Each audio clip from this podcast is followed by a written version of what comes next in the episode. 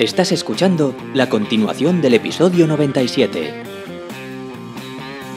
Oye, este podcast claramente va a tener dos partes porque nos alargamos, pero vale la pena entrar en el, en el caso Hawkers, que es una de las compañías eh, más grandes que ha producido bueno, a nivel digital, aunque Sí. no es muy digital, pero a nivel de startup eh, en España, ¿no? Eh, que ha crecido más y que ha tenido pues, eh, rondas muy grandes. Explícanos un poco cuál es la historia de Hawkers. Te explico muy rápido la historia de Hawkers. Em, Hawkers empieza desde un grupo de emprendedores de Elche. Em, se juntan un grupo de cuatro o cinco emprendedores que se dan cuenta, eh, bueno, que querían montar un proyecto. De hecho, empiezan con un proyecto que no tenía nada que ver con las gafas, que era un proyecto que sería lo más parecido a un, al concepto Wallapop, ¿no? Venta entre particulares antes de que saliera Wallapop. Y ellos lo que decían es vamos a crear un marketplace donde puedan llegar a, la gente a comprar y vender sus cosas. Em, ese proyecto no les funciona muy bien, pero se junta con una variable de uno de ellos que viajaba a Los Ángeles y compraba unas gafas que eran muy típicas allí, una marca que era, era se llama Knockadown, que solo la vendían en, Los Ángeles, muy surfera, eh, y resulta que él cada vez que iba allí compraba, compraba 10 dólares, 12 dólares las gafas, y cuando venía aquí, él compraba 20, 30 gafas, y aquí la gente se las, se las compraba en plan, oye, yo quiero unas, te doy 10 dólares, tal, tal, tal.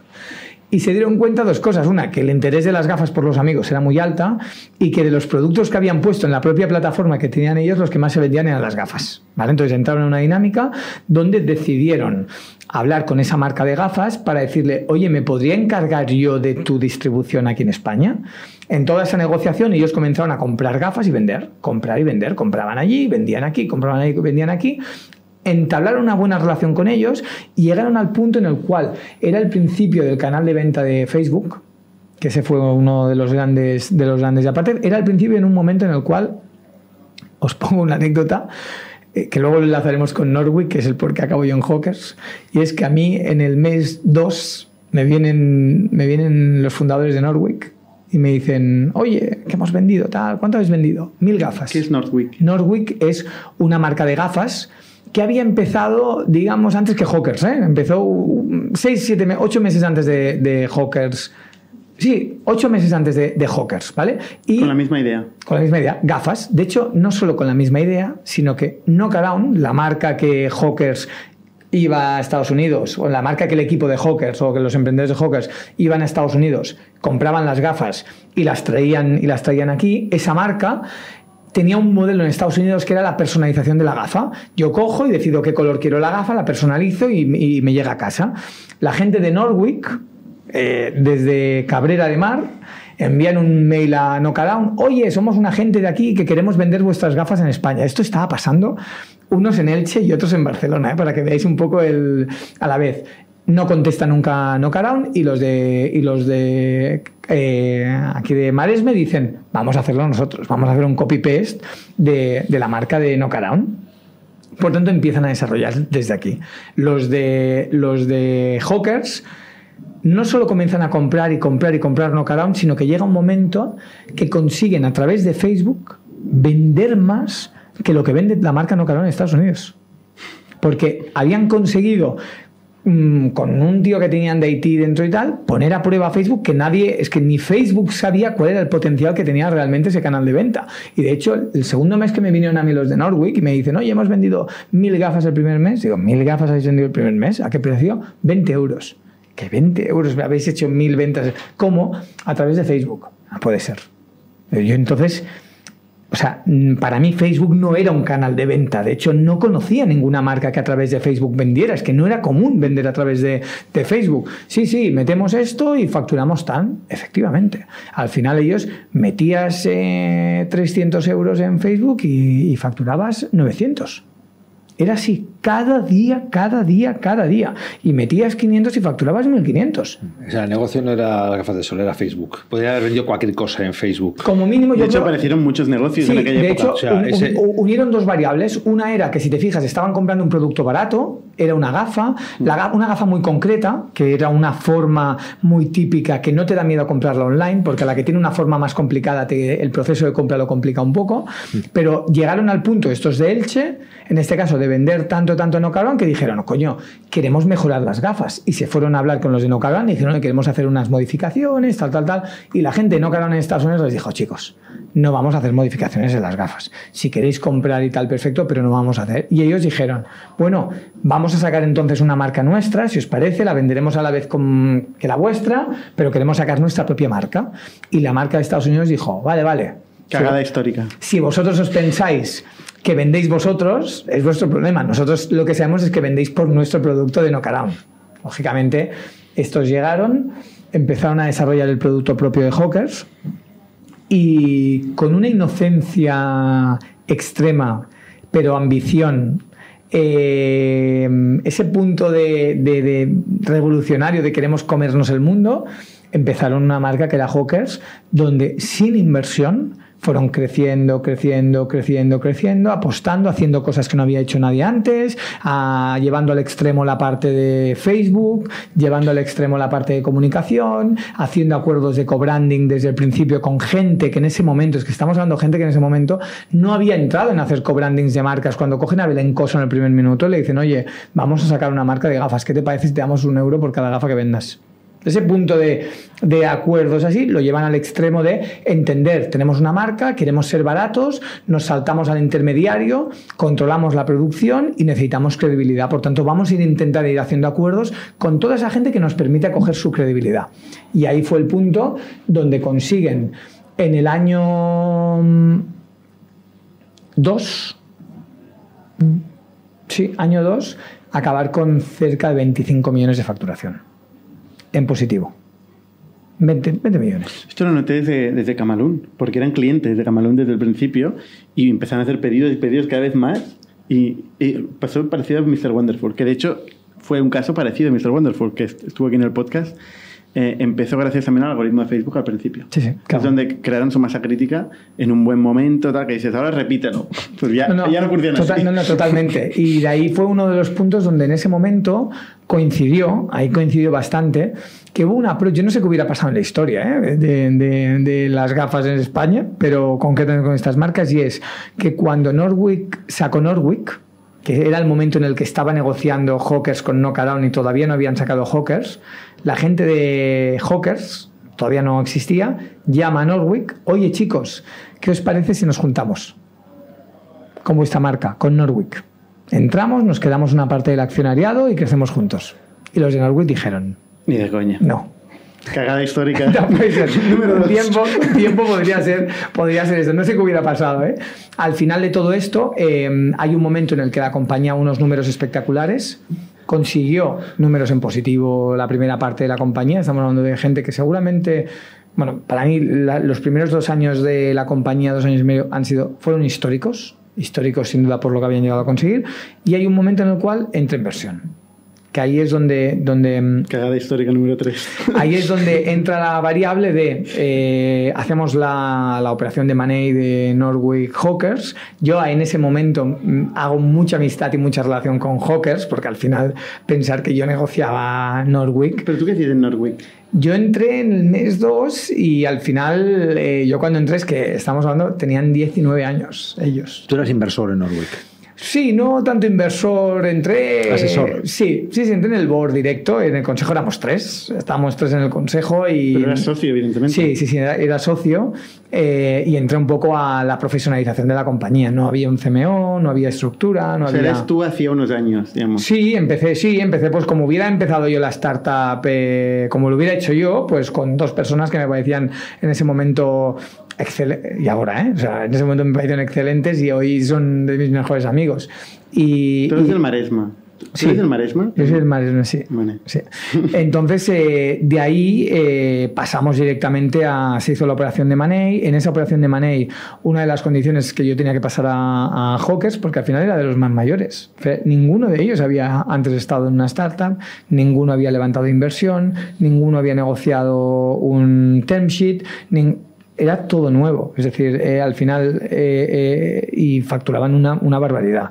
No había, no, no era una compañía, nadie se había planteado los procesos de la compañía, no había un CFO. Tú estabas, en, perdona, mi, ¿tú estabas entonces en Bayhours también? Yo entonces estaba en Bayhours, que fue cuando entra, entra en ese momento entró también Guillermo, entonces yo ayudaba a los de ayudaba mucho a la gente de, de mm, Norwich. Sí. y de ahí fue cuando hay la parte de la operación y me piden que me involucre un poco más en Hawkers y yo entro en el board de Hawkers al final yo hablo con ellos oye tienes que incorporar de tal igual eh, déjalo todo y vente entonces dije no coño que yo ahí tengo mi proyecto de mi proyecto ahí te das cuenta qué quieres a tu proyecto y cómo lo quieres, porque económicamente mm, hubiera ido a Hawkers y hubiera cobrado muchísimo más. Y, y imagínate los, los phantom shares que tienes una compañía como Hawkers, eh, o- pero al final era un planteamiento que era, hey, vamos a intentar hacer esto grande y en el proceso, en el proceso de profesionalización empezamos pues a fichar CFO, a fichar recursos humanos, Todo a fichar... Elche. Todo esto en Elche. O sea, tú te ibas moviendo de Barcelona a Elche. Sí, pero por ejemplo, el primer movimiento que se hace es que se abre una oficina en Barcelona. Ahí yo creo que la cabra tira al monte y les dije, oye, eh, y abrimos una Y oficina. además está en Bayaguas, puede estar tres horitas en un hotel. Exacto, abrimos, abrimos oficina allí y yo allí empecé a ayudarles mucho en la parte más corporativa. Les di mucho apoyo en la parte corporativa. Cuando entra el inversor, la negociación del primer contrato es un contrato que eh, eh, lo, lo- lo voy liderando, lo voy liderando yo. Em, con los abogados, pero al final era este punto de, de, de- O sea, defend- ahí, ahí se juntan todos los astros, eh, el algoritmo de Facebook, eh, una gente emprendedora, ¿eh? Idealista, con buenas ideas, el patrocinio de gente que te doy un euro por la gafa y tal, para haber creado un monstruo. Sí, Pero espera que se complica. ¿Por qué este inversor? Explica un poco. O sea, No. eh, estábamos hablando del nuevo Ray-Ban. ¿Qué- Sí. qué- qué- por qué no es Ray-Ban, Hawkers? No, ah, entonces hay un momento en el cual eh, hay un cambio radical y es del 100% de una compañía de cuatro amigos, 25, 25, 25, 25. Los cuatro del Che. Sí. Del 100% de una compañía. que, después de compraros a vosotros o antes. No, porque el 100% Saldum, la matriz, era Era- 20 25. era de ellos. Sí, sí, sí. Después de este movimiento hay un movimiento en el cual que entras en tu accionariado a alguien. Ya, y eso cambia totalmente. Northwick, primero Northwick. No, Norwick había sido comprada. Es una adquisición, Es una adquisición, Exacto. Ah, vale, eso- o sea, Pensaba que no no- hubo ningún swap de acciones ni nada. No, hubo, bueno, hubo... El hubo- capital de Hawkers lo compró, ¿no? Sí, lo compró y luego hubo un acuerdo eh, de parte de venta futura, tal y cual. Ah, de pero, recompra de acciones de sí, Northwick. Sí, pero, pero que en ese caso había. La, la clave era una operación de money donde la matriz compraba eh, la compañía, Norwick. Punto. Y hay un momento allí luego de, de- entrada de dinero, de alguien que te entra dinero, que ahí empieza- empiezas ya con un, con un planteamiento y es en el momento que te entra un euro de fuera, la compañía deja de ser tuya. O sea, ya esto ya no es una decisión que toman entre cuatro, ya tiene que comenzar a entrarse en un punto de expectativas, gestión y tal. Y ahí es donde cambia la película, totalmente, porque del planteamiento de no me gasto más de lo que ingreso, porque no me, no me gasto más de, de lo que ingreso, a voy a hacer un plan para ser la compañía número uno del mundo y rápido. Y eso es, eh, vamos a comenzar a meter caña, abrir países, subir producción, comprar muchas más gafas, invertir mucho más en marketing, coger celebrities donde ya no hago acuerdos y ya pago, es decir, una serie de cosas, profesionalizar, es decir, estábamos hablando que el, CEO de la compañía antes de entrar a- antes de entrar el inversor el equipo directivo cobraba miseria miseria con una compañía que facturaba 25 millones ¿eh? miseria ¿Y ganaba cuántos? En aquel momento. yo creo que el primer año, aún metiéndole caña a muchas cosas, el primer año yo creo que el millón y medio lo tenía, lo tenía en caja, aún no optimizando, ¿eh? es decir, tenían dinerito, tenían dinero en caja como para hacer porcentajes inferiores a los de Norwick, porque Norwick con una facturación de tres y medio en anual cerramos el año, el último año de vender con 600.000 de EBITDA positivo. O sea, los márgenes eran muy buenos, pero la gestión, la manera de gestionar en un sitio no era nada que ver con la otra. Era Era mucho menos más- profesional Hawkers que Northwick. era mucho más eficiente Norwick en términos de, de- de gasto. O sea, habían cosas que Norwick ni se lo planteaba. Y Hawkers se lo planteaba. De hecho, había un ratio y era eh, que multiplicaban por 10 todo. Todo, ¿eh? ¿Quién? Eh, excepto en Hawkers. Hawkers versus a Norwick. Todo, excepto el EBITDA, facturación, personal, marketing, tal. Era un por 10. Pero porque la gente de Elche era todo nada. Todo o nada. O sea, vamos a tope. Tenemos dos, invertimos dos. Tenemos cuatro, invertimos cuatro. O sea, siempre al doble. Y eso en un momento en el que la compañía y los canales lo permitían, pues imaginaos lo que pudo suponer. Se fueron más eh, atrevidos. Totalmente, totalmente. La- mucha menos aversión al riesgo, mucha menos. Entonces, eh, entraron en la dinámica y ya entraron en esa dinámica de planteamiento entre inversor y ahí yo creo que... ¿Quién era el inversor?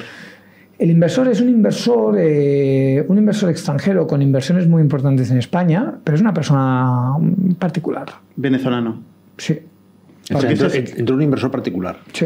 Esto ha salido en el Confidencial y todo tipo de artículos que no sé qué hay de verdad, pero lo que se ha dicho es que eh, está relacionado con el narcotráfico, No, que no, no, en eso- FBI, no, mira, en- en- que está re- relacionado con el régimen. No, no, no. En, ese, en ese sentido, una de las cosas, como podéis imaginaros, pues eh, ca- cada uno hace su, su check, ¿no? Eh, yo tengo que reconocer que de todo lo que ha salido de, de, de inversor de Alejandro Betancourt, yo no he visto nada que sea verdad. Nada, absolutamente nada. De ¿Su hecho, empresa tiene, tiene una petrolera o tiene una- negocios petroleros? O sea, algún sitio ha hecho no, la, la ellos, fortuna. no, ellos tienen mucho dinero, o sea, tienen mucho dinero y tienen muchas inversiones, inversiones muy importantes, inversiones en petróleo, inversiones en electricidad, inversiones en startups, inversiones en, en- en- en bonos, inversiones en todo. Entonces, hay una cosa, se ha hablado muchísimo, muchísimo.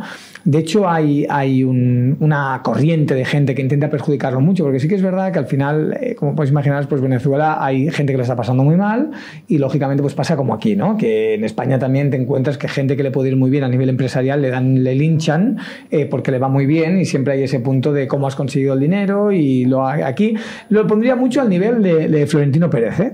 O sea, a ver, ¿a quién escucháis que hable bien de Florentino? O sea, te pones Florentino Pérez en la sociedad, cómo lo ha conseguido y el castor y no sé qué y tal y cual. Siempre hay Bueno, una... Florentino Ay. se, se pasa lo mismo con Amancio Ortega, por ejemplo. Lo que sea, pero, Para eh, poner pero un te- ejemplo pero te- más. te he puesto- no, pero te he puesto el ejemplo del Florentino, porque seguramente por el sector, por la tipología, por lo que esconde detrás, por el Real Madrid y, el, y el- la tribuna y no sé qué tal y cual, seguramente hay muchas cosas que es, ¿realmente creéis que Florentino es un gángster?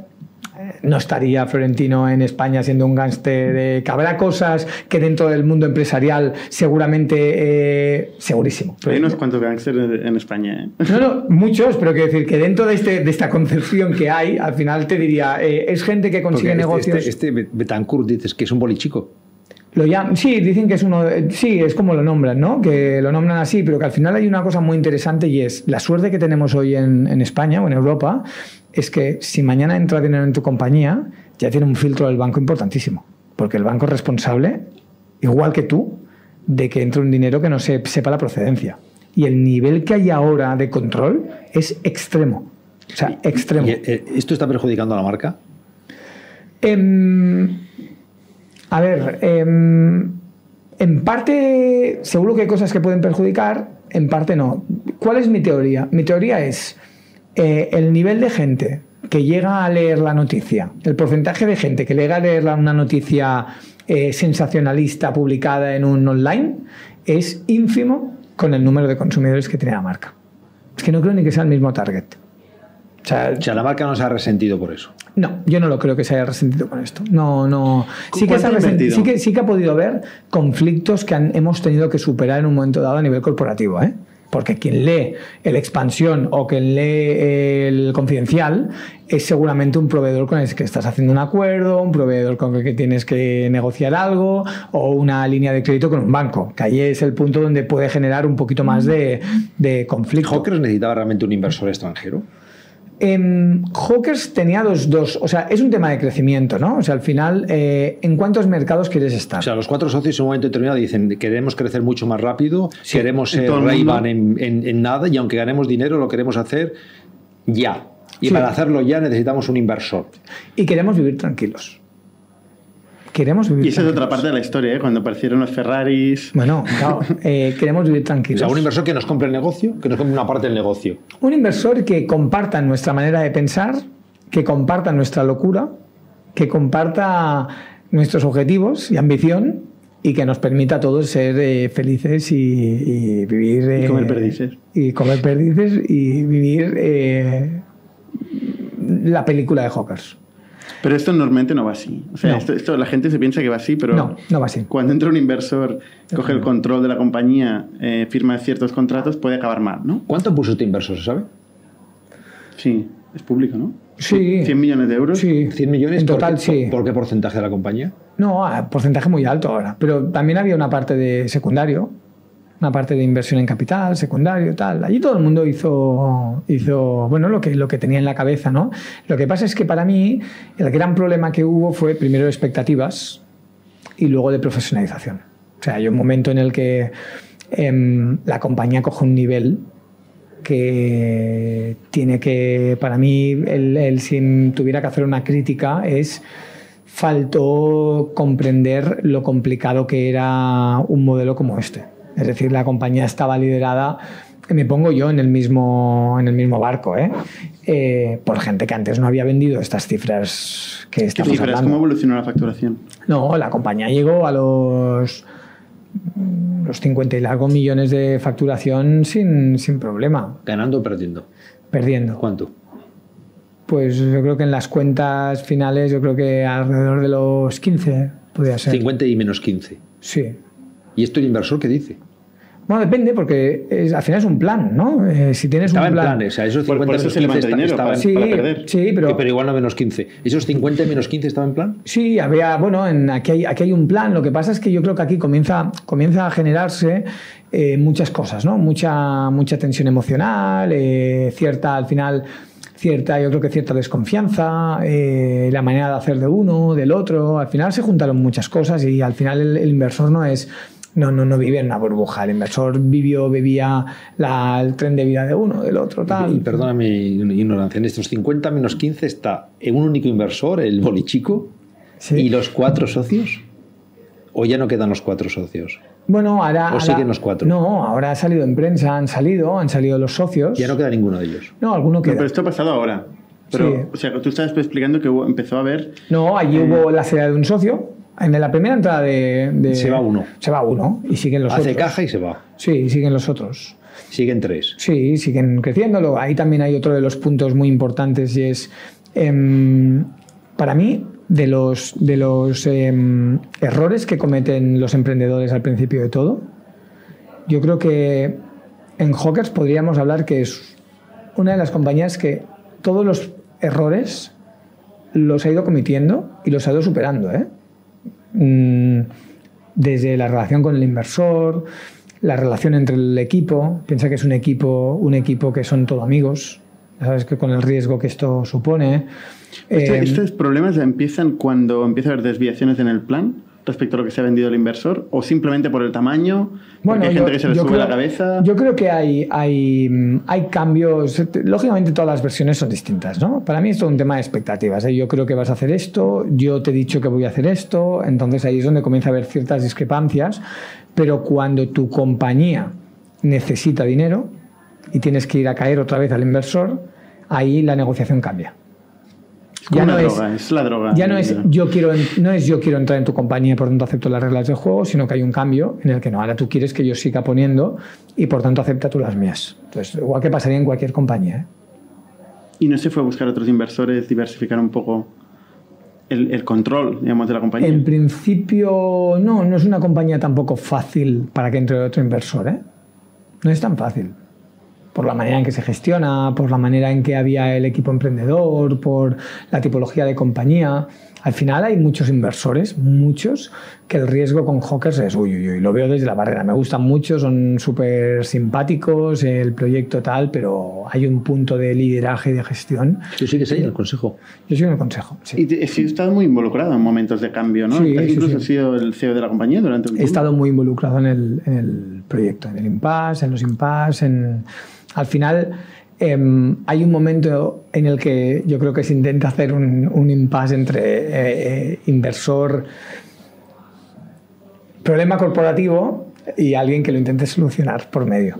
Y yo pues tenía relación con las dos partes. Intenté mediar un poco, pero al final eh, todo el mundo defiende sus intereses. Entonces eh, es como una guerra que no es la tuya, ¿no? Al menos mi planteamiento fue, no es, no es mi guerra. No, no, no me aportaba tanto como para poder llegar a plantear cambiar mi vida y dejarlo todo por, por ir más allá. Acabó por salir todos los socios y todo el equipo ejecutivo, todo el mundo. Sí. ¿Han salido todos? Todo el mundo.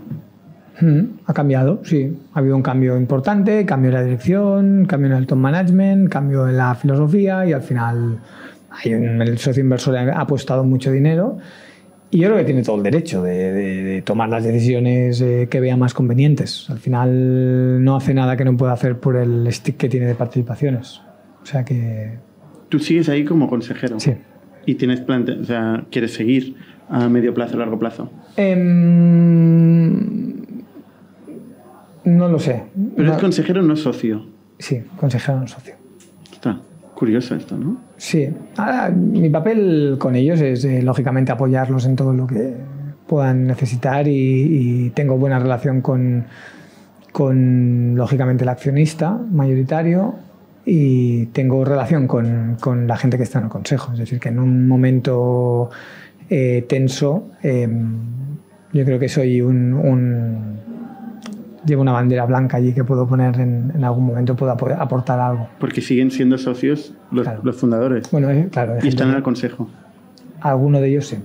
Claro. ¿Qué pasará a largo plazo con Hawkers? No, yo creo que Hawkers, Hawkers será, será comprada por, por, por un- ¿Cu- ¿Cuánto factura ahora Hawkers? ¿De qué tamaño de compañía dijiste? ¿Es que llegó a 50 millones? Sí, ahora no, está. lo- no lo, no lo sé ahora exactamente porque estoy más desconectado a nivel de números, no lo sé, pero la compañía va creciendo y la compañía también ha, ha ido viviendo una de las cosas que, que está viviendo el sector online y es que el online es un canal más. No puedes basar tu compañía 100% en el online, siempre hay excepciones, ¿eh?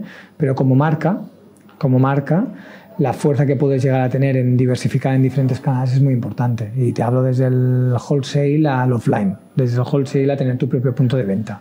Entonces, Hawkers tiene esto, Hawkers está creciendo muchísimo a nivel de puntos de venta. Eh, las tiendas son rentables. La gente Tienen que- tiendas propias. Sí, sí, sí, cerca de 60 ahora. Son rentables. Sí, sí, son rentables. Hay un dato muy interesante y es la gente que compra en Hawkers en la tienda, un porcentaje altísimo, más de la mayoría no había comprado anteriormente. Entonces, hay veces que, que muchas veces pensamos, no, Pues es que, se ha hecho publicidad masiva, ¿eh? O sea, se, Piensas, se- es que se ha utilizado Messi para... Sí, piensas, facturamos mucho, tal, nos conoce todo el mundo, eso es lo que tú crees. O en porcentaje de gente que te conoce es muy poca. Por tanto, y también de que te conozcan, a que te quieran comprar, muchas veces es quiero tocar el producto, ¿no? Y ese punto de tocar el producto es parte de ese crecimiento si quieres llegar a ser masivo y sobre todo porque al final hay canales de, hay canales de distribución que, que por mucho que creamos que el online va creciendo, por supuesto que crece, pero crece a un ritmo que hasta que llegue a suplantar en los canales de venta tradicionales, es decir, se venden muchísimas gafas online, pero se venden muchas más offline. Entonces, al final hay un planteamiento que es bien que controles un canal digital, pero controla también el que no es digital. Y por eso necesitas comenzar a pensar qué necesitan esos canales no digitales para adquirir tu producto y poderlo vender. Y eso empieza desde la producción. La producción, el diseño, la distribución, la política de costes, tu estrategia de marketing, porque no puedes ir de estrategia de marketing ya ahora hago un descuento y luego el que me vende el producto, el que me compra el producto en la tienda, me dice qué estás haciendo con un descuento cuando yo no lo estoy haciendo. Es decir, que necesitas comenzar a hacer un big picture y pensar, hey, que la estrategia es omnicanal y no podemos ir trabajando por separado. Tenemos que hacer una estrategia omnicanal donde toda la compañía sepa que tenemos diferentes canales desde el producto y la producción, ¿eh? o sea, desde arriba de todo, porque pequeñas innovaciones en términos de, mm, de introducir variables en cada uno de los canales pueden llegar a generarte eh, ser un revulsivo, totalmente. Y ahí hay mucha capacidad de, de- cambiar y de, y de revolucionar. En una compañía que tiene stock, ¿eh? que esta es la gran diferencia. ¿eh? Una curiosidad, ¿cuánto cuesta una campaña con Messi? Depende, es un tema de negociación. Normalmente va, pues hay una parte de, de marketing que se paga y hay una parte de que muchas veces va variable y tal. No te lo puedo decir por un tema de confidencialidad del contrato, pero. pero... ¿Tuvo sentido eh, hacer campañas tan, tan bestias para Hawkers? Sí, sobre todo porque yo creo que lo- el sentido lo adquieres dependiendo del ROI que busques, ¿no? Es decir, cuando una marca coge al mejor jugador del mundo y lo pone como imagen, hostia, yo creo que la credibilidad que tiene es espectacular. Hawkers está vendiendo en China. Claro, eh, Messi en China es Dios. Pues imagínate, ¿no? Entrar en un país con una cara como la de Messi. Pues eso tiene, tiene una fuerza espectacular. Entonces, en ese sentido, al final te lo planteas, tienes que plantearte cuál es el, el lo pondría al mismo nivel de, eh, ¿te sale rentable una campaña de televisión? Hombre, yo creo que tener a Messi en una campaña de este tipo es un lujo, pero es un lujo para facturar mil millones. Depende. De- dependiendo, Si- si- dependiendo. el crecimiento, Quiero decir, De- de- es una bala, es una bala Hay que capitalizar mucho un lujo Sí, pero que, pero que al final te permite, te, te permite. Ahora te haría una pregunta, ¿eh? Em, ¿Vendes en China? ¿Quieres entrar en el centro comercial número uno de China online? Que seguramente en un día mm, puedes vender. No, es mm, caro, mil millones. Taobao. sí, a eso voy. eh, pero, A eso voy. no, no, pero lo que me refiero es, puedes, puedes vender en un día la capacidad de producción que no tienes. O sea, te- ¿y cómo lo haces para entrar allí en medio de miles de proveedores y tal? Pues seguramente la entrada de Messi. Es justo lo que te Claro. quiero decir, que cuando Pero- tienes una ¿Cuánto apuesta tan grande Pero, para que, pero- pero- es el, eh, que es el huevo o la gallina, ¿sabes? Al final tienes ese punto. Tiene que ir acompañado. Quiero decir que Sí. cuando te marcas una cosa así, tienes que tener un objetivo muy grande. Para mí, objetivo el no plan- puede ser. para mí el planteamiento es no cojas algo y luego miras qué haces, sino cógete un plan completo No, y no, este eh, puede ser eso, el principio. Exacto, no digo sí. que no a lo de Messi, Sí, quiero sí, pero claro, tienes que tener un plan muy eh, tremendamente ambicioso para ser capaz de capitalizar eso. Yo he tenido, yo he hecho campaña, decías, en mi anterior empresa en Order, yo he tenido al mejor jugador de fútbol americano, o sea, haciendo patrocinio de mi, de, de mi empresa. Es que facturar otros 1.500 millones. Ya. Claro, Ya. eso lo haces porque tienes un objetivo muy grande. Ya. No lo haces para facturar 20 millones. Hostia, Lo que para pasa eso no es- coja Messi. No, no, está, está claro. Lo que pasa es que tienes ahí una variable también que, que muchas veces, bueno, que eso es un tema que te Pero da. hay la- que saber capitalizar eso. No, que hay un tema que te da la experiencia, totalmente. Y ese es uno de los puntos, ¿no? Que yo creo que con el tiempo eh, y con gente, gente que ha vivido esto anteriormente, que ha sabido de, oye, una cosa está muy bien el patrocinio, me traes un contrato y está muy bien, tenemos una cifra, perfecto. ¿Me puedes explicar cuáles son las activaciones que vamos a hacer con esto? Y ese es el punto que seguramente compañías con mucha experiencia no te eh, aceptan un patrocinio, sino va con un plan de activación eh, posterior, sin duda. para acabar el, el- el podcast doble. Em, Cristian Rodríguez, aparte de sus negocios y tal, ¿qué más ha hecho y qué más va a hacer? O sea, ¿qué- a, qué, a qué te vas a dedicar en el futuro? Pues es una buena, es una buena pregunta. Eh, invertido también. Sí, he hecho alguna, he hecho alguna cosita. Lo que pasa es que yo, al final, em, mi teoría ¿eh? es em, no vales para todo. Yo creo que todo el mundo puede tener un- una propuesta de valor, ¿no? E intentar llevarla, llevarla al extremo. En mi caso, tengo la suerte de, de entender o de pasármelo muy bien en las etapas incipientes de los negocios, en la, detectar ciertos negocios, en entender cuáles son los primeros pasos a dar esos negocios. Y a mí me gustaría, eh, mi sueño lógicamente es hacer muy grande buyouts, es decir, ese caso de éxito de compañía que hoy estamos en más de 20 países, que estamos abriendo una oficina fuera. O sea, ahora yo me lo estoy pasando muy bien. Por tanto, es hacer crecer la compañía que si a mí me dices dónde crees que puedes estar dos años, yo te diría, creo que Vallabos puede estar vendiéndose en la gran mayoría de países y, que puedas ir, y reservar tres horas en cualquier hotel del mundo. Creemos en eso y de hecho nuestros inversores creen también un poco en eso. Y luego, por otro lado, aprovechar esa capacidad de conocimiento del mercado para intentar sacar eh, proyectos, intentar involucrarme en algunos proyectos de manera parcial, no total, porque también he aprendido que el foco es clave eh, y he aprendido que seguramente la clave es rodearme de gente muy buena, donde seguramente hay gente que es muy buena ejecutora, que es muy buena, es muy ordenada, muy planificada, y cu- cuando haces un match de, oye, ¿qué te parece este concepto? ¿Cómo lo hacemos? ¿Cómo lo trabajamos? Alguien que lo lidera, es decir, ahí yo creo que me lo podía pasar muy bien. Cristian, eh, normalmente se pregunta siempre al emprendedor cuál es el consejo que darías a otros emprendedores. Eh, pero ¿cuál sería el mayor error que has cometido eh, que, que podrías compartir con todos nosotros, con, con- con una persona que, Sí. acaba de que va a empezar a emprender? Mira, eh, pa- parece muy, muy, muy, mm, demasiado genérico, ¿no? Pero para mí hay un tema de mm, la gestión de expectativas. Gestionar expectativas. Sí, sí, sí. En, todos los, en todos los aspectos. En la vida, ¿eh? Sí, no, no, total, ¿eh? Y entro en el. Pero hay un punto en el cual, eh, si empiezas con una gestión de expectativas, Sobre con, todo con los inversores. con todos, con todos, ¿no? Pero incluso con los inversores, con, Con tu equipo de con tu equipo, con al final hay cosas y es un tema de gestionar expectativas de todos. Eh, Pero al de- mismo tiempo crearlas, ¿eh? que- También no, hay no, que crearlas. crearlas, pero crearlas con esa capa de realismo, ¿no? No cortoplacista, porque al final hay un tema donde, oye, primero gestionar las expectativas del proyecto que estás empezando, porque al final hay una cosa, no, es que esto me gestiono unas expectativas que van a ser tres meses de pizzas, de pasármelo bien, de tal, pero luego al mes tres me entra pasta y ya estoy tranquilo y tal, ya estás, la, estás cagando, porque en el mes cuatro no vas a tener la pasta, no te sirven las cosas, sufres. Entonces, para mí es un tema de gestión de expectativas que lo, llevaría al, al punto de intentar ser realista y ser consciente que es una bomba emocional. Y al final entras en esta dinámica de te juntas con un equipo en la mesa donde todo el mundo empieza contigo, donde sabes perfectamente que es el mejor equipo en el minuto uno pero no en el minuto 3. Es que no lo es. Y lo tienes que saber en el minuto 1. Y no puedes vender que vamos a cambiar el mundo porque cuando te entre dinero, cuando la compañía tenga que crecer, el tío que tienes delante no ha hecho nunca lo que tiene que hacer tu compañía. Y si tú quieres ir a lo seguro, tienes que coger a alguien que haya hecho eso. Por lo tanto, ya sabes que ahí tienes una gestión de, hey, que puede ser un problema emocional muy importante.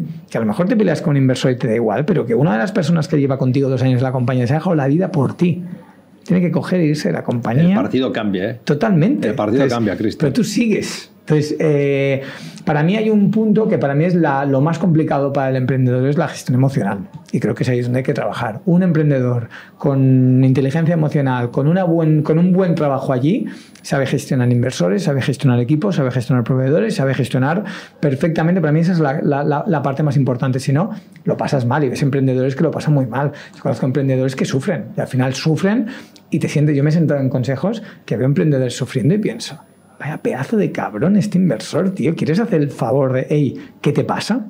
¿Cómo te puedo ayudar? O sea, porque al final pasa eso. Yo creo que ahí tenemos que intentar dar esa capita que estamos llegando. Yo creo que el ecosistema, lo, lo, pienso sinceramente, está llegando a un punto de sofisticación donde cada vez hay más complicidad y cada vez se entiende que esto no es fácil. Y como no es fácil, hay que poner todo el mundo de su parte. Cristian, muchas gracias. A vosotros. Eh, realmente una historia muy interesante, ha dado para mucho y daría para más. Un placer. Eh, pero seguiremos, seguiremos conectando periódicamente. Gracias a vosotros.